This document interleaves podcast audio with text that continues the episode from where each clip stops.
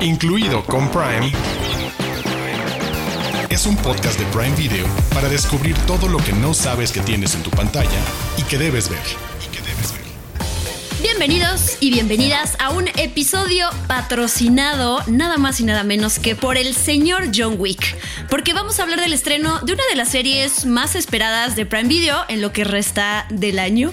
Nosotros somos Diana Su y Arturo Aguilar y hoy les presentamos el continental del mundo de John Wick y nos vamos a adentrar en ese universo y en el pasado de ese universo y aprovechando el tema para complementar el viaje sobre precuelas, también les recomendaremos la trilogía del Hobbit y Volver al Futuro 3.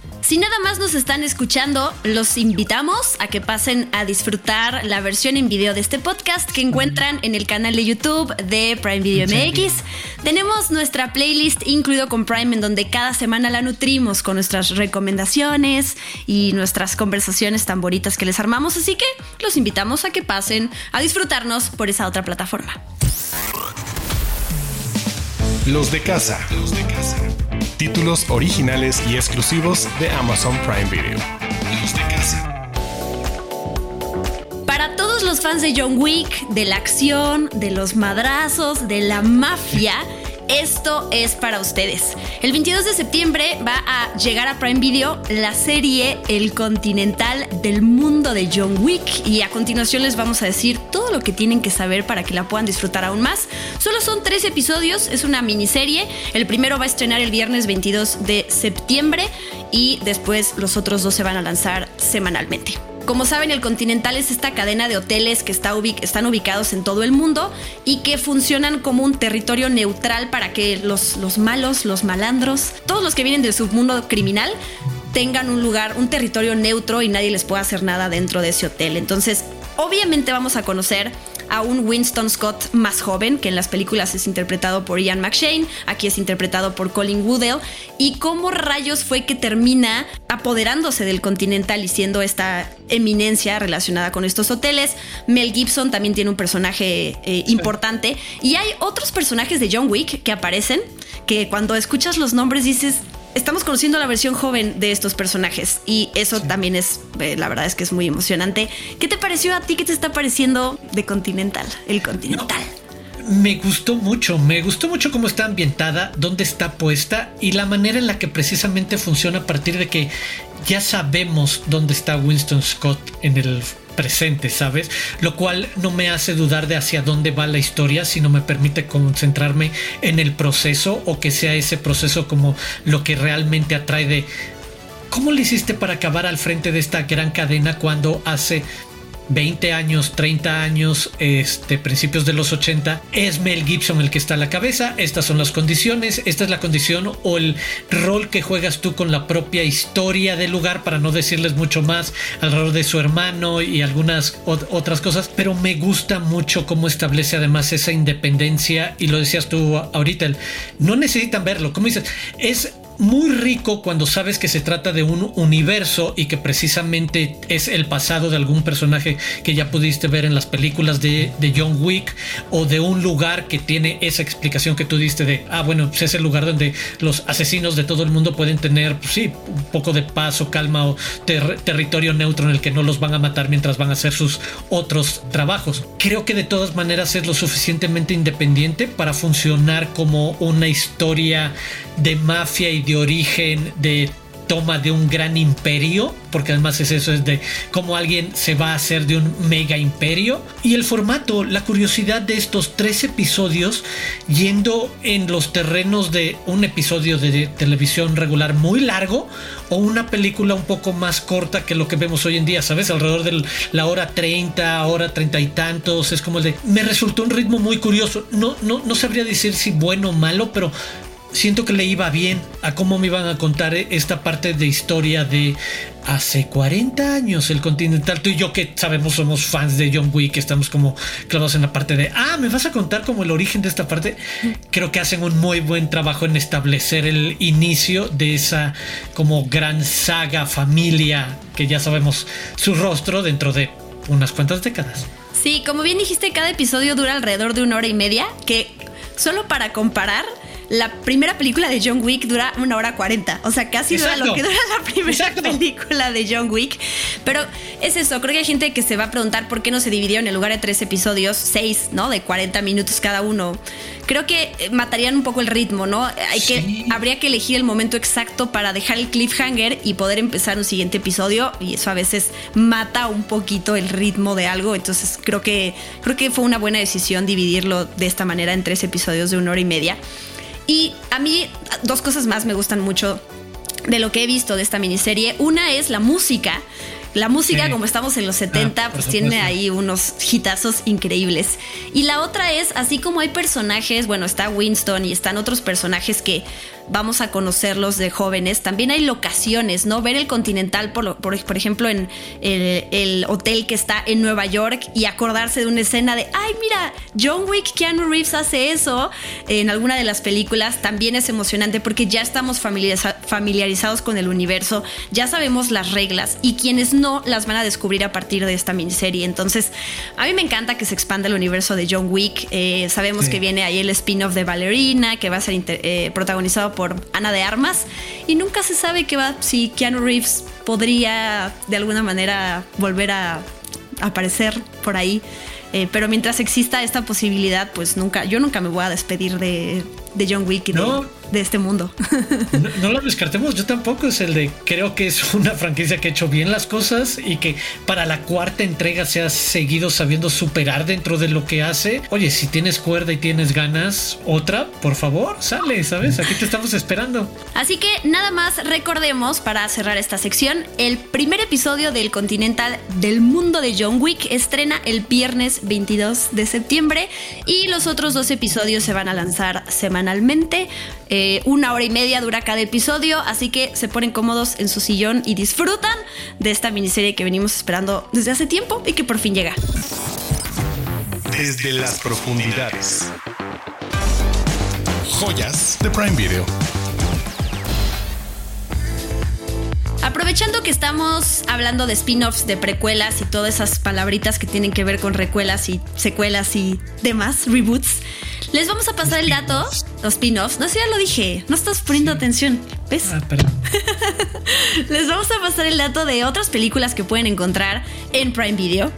Y una de ellas, bueno, más que peli, sí es una trilogía, que es El Hobbit, que un viaje inesperado, la desolación de Smaug y la batalla de los cinco ejércitos están incluidas en la plataforma de Prime Video.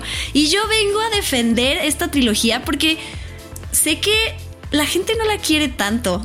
O sea, obviamente no la, pueden comparar con El Cielo de los Anillos porque se queda corta, pero a mí sí es una trilogía que disfruté. Entiendo como que esa, esa molestia de la gente de, pero ¿cómo de un libro van a sacar tres películas? Quizás pudieron haber sido dos, pero a mí sí me gusta El Hobbit. ¿A ti? Yo no lo, no, yo no soy hater. Eh, ah, conozco, a, conozco a esa parte de, exacto, quienes se sienten como muy, no sé, indignados al respecto, pero sí creo que es una de las sagas en su momento que más me emocionó, que eso, el universo expandido, saber que iba a ver de la mano además directamente de Peter Jackson una vez más, este algo extra sobre lo que habíamos visto en El Señor de los Anillos.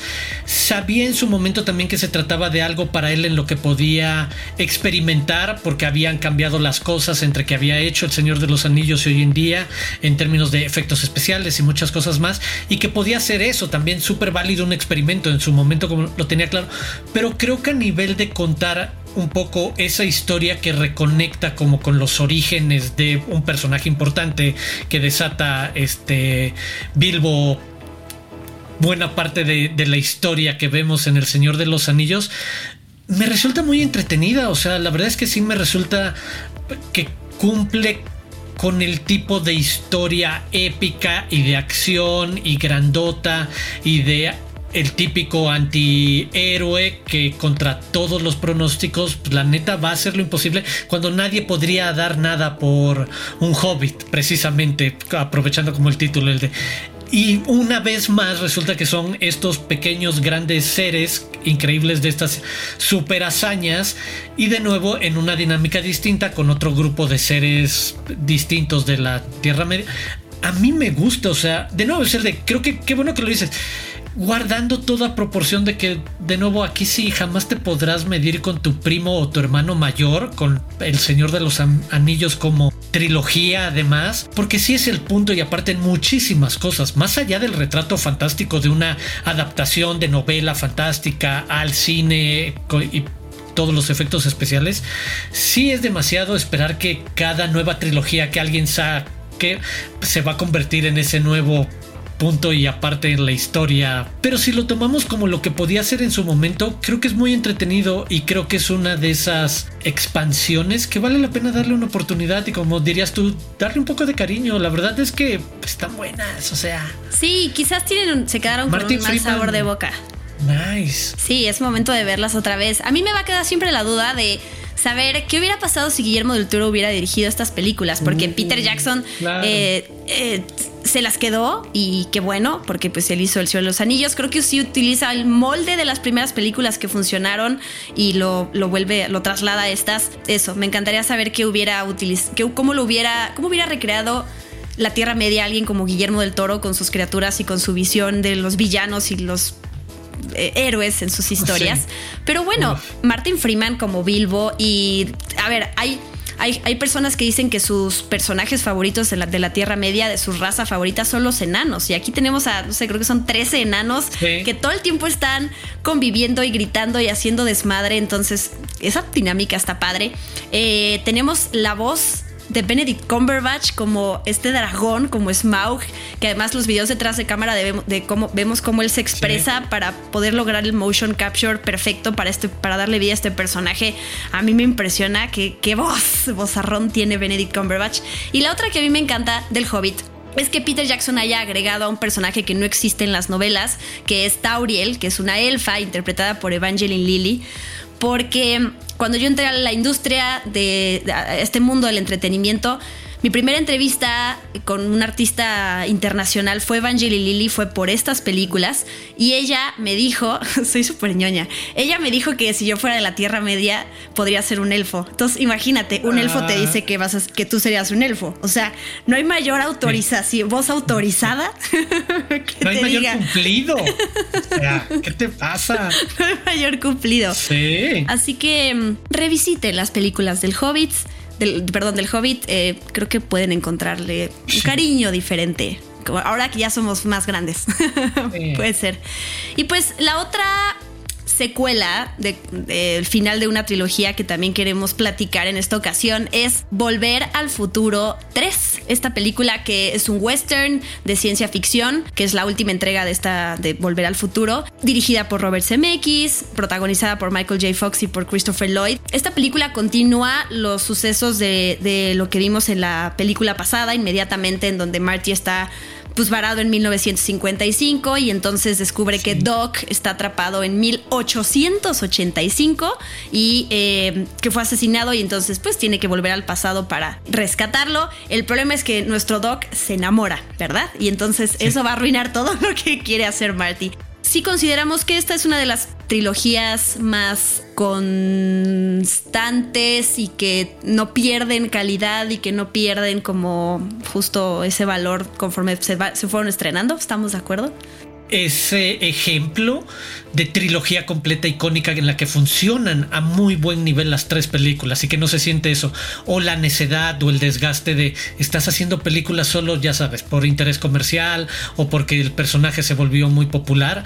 No creo que aquí mientras avanzan sí sigue habiendo un conflicto o al menos muy bien hilvanado lo que descubriste ahorita, el cómo inicia precisamente aprovechando el cierre de la 2 y un poco esos conflictos de dónde había estado varado en 1955 y lo que se entera al respecto de 1885, para además en ese momento, finales de los 80, la película es de 1990, también hacer un guiño a es un ejercicio de película western en el momento álgido del cine comercial pop, comedia de acción que un poco el propio Volver al Futuro había lanzado como un mega hit y que en algún momento cambie por el escenario del western, aunque las dinámicas sean básicamente las mismas y los problemas de ya sabes cómo pueden o no regresar y los retos de las tecnologías distintas que tenían. Y lo que decías, lo otro que me gusta porque le da también como un tono y un sentido distinto y la hace como tener una propia identidad es la historia de amor de Doc Brown este como un peso importante que te hace decir el de ahora le sabes estoy con Marty estoy con Doc Brown desde la primera quiero saber de sus aventuras pero en este vaivén además en el tiempo llegar a un punto en el que el conflicto viene de tú lo decías el problema es que se enamore de Doc Brown me parece inteligente, refrescante, un poco más chido para seguir avanzando la historia y cumple súper bien. A mí ha sido, tú lo decías, de esas trilogías que no importa cuál agarre cuando agarrabas en los tiempos en los que te la topabas en el cable o obviamente en Canal 5 que no ha dejado de pasarlas una y otra y otra y otra vez durante las últimas cuatro décadas, que te da un poco igual cuál está. Sí te puedes subir en cualquiera y entretenerte y pasar un buen rato y saber pues, cuáles son las reglas del juego. A mí me gustan mucho. Y de los mejores momentos en la filmografía de Robert Zemeckis, porque pues, las películas que ha sacado en los últimos años cero han alcanzado ni un poquito ah, de la deja tú del éxito, sino también de que sean películas entrañables como estos personajes. Pues no precisamente. Pero bueno, estas son nuestras otras recomendaciones para este episodio de precuelas y spin-offs y recuelas y reboots y todas esas palabras. El Hobbit, las tres películas de esta trilogía están en Prime Video, Un viaje inesperado, La desolación de Smaug y La batalla de los cinco ejércitos. Y Volver al Futuro 3, que como tú ya bien dijiste, el que mezclen este, estos géneros como ciencia ficción y western, que western es un género complicado, difícil porque es lento, puede aburrir y es cansador. Em, pobre, llámate el género del western. No, este es un gran ejemplo para que le entren y descubran que se pueden contar historias también utilizándolo de muy bonita manera. Incluido con Prime, es un podcast de Prime Video. La serie de tres episodios El Continental del mundo de John Wick nos presenta algunos de los personajes más emblemáticos de la saga, empezando por el famoso hotel. Como sabemos que existe un gran fandom de John Wick, investigamos un poco para darles cuatro facts que tal vez no sabían. Número 1. El edificio que vemos como el exterior del hotel sí existe. Es el Beaver Building, una construcción emblemática que data de 1904. Para filmar los interiores, la producción utilizó el Delmónicos, construido en 1893, como sede del famoso restaurante que lleva su nombre. Ambos están ubicados en el distrito financiero de Manhattan, en la ciudad de Nueva York. Número 2.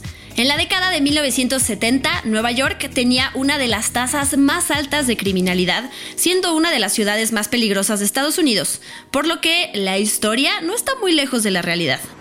Número 3. Para registrarse, los huéspedes deben entregar una moneda de oro a Sharon, una práctica inspirada en la mitología griega, en la que el barquero Carón llevaba las sombras de los difuntos al otro lado del río a cambio de una moneda de oro. Y número 4 como parte del estreno de la serie, a principios de octubre se abrirá temporalmente una experiencia inmersiva llamada Welcome to the Continental, The Hotel Bar Experience, ubicada en el Beaver Building, en la que los fanáticos podrán disfrutar experiencias interactivas en vivo y tomarse fotografías con los personajes en un mood totalmente setentero. El Continental del mundo de John Wick estrena el 22 de septiembre en Prime Video y tiene todo para cumplir las expectativas de los fanáticos de John Wick más intensos o para convertir en fans a los que aún no lo son. Y si quieren ver o volver a ver las películas de John Wick, recuerden que todas están en el catálogo de Prime Video. Prime News. Noticias calientitas de Prime Video. Prime Video confirmó el estreno de la esperada serie original Reina Roja, que será el próximo 29 de febrero de 2024, una fecha tan especial como la protagonista de esta trilogía, Antonia Scott. La Reina Roja es la adaptación de la primera entrega de la exitosa trilogía de Juan Gómez Jurado, en la que Antonia Scott es oficialmente la persona más inteligente del planeta lo que le valió convertirse en la Reina Roja, de un proyecto policial secreto y experimental, pero lo que parecía un don se convirtió en una maldición y acabó perdiéndolo todo. Si tienen curiosidad sobre esta serie, el primer teaser oficial ya está disponible en el canal de YouTube de Prime Video España. Prime News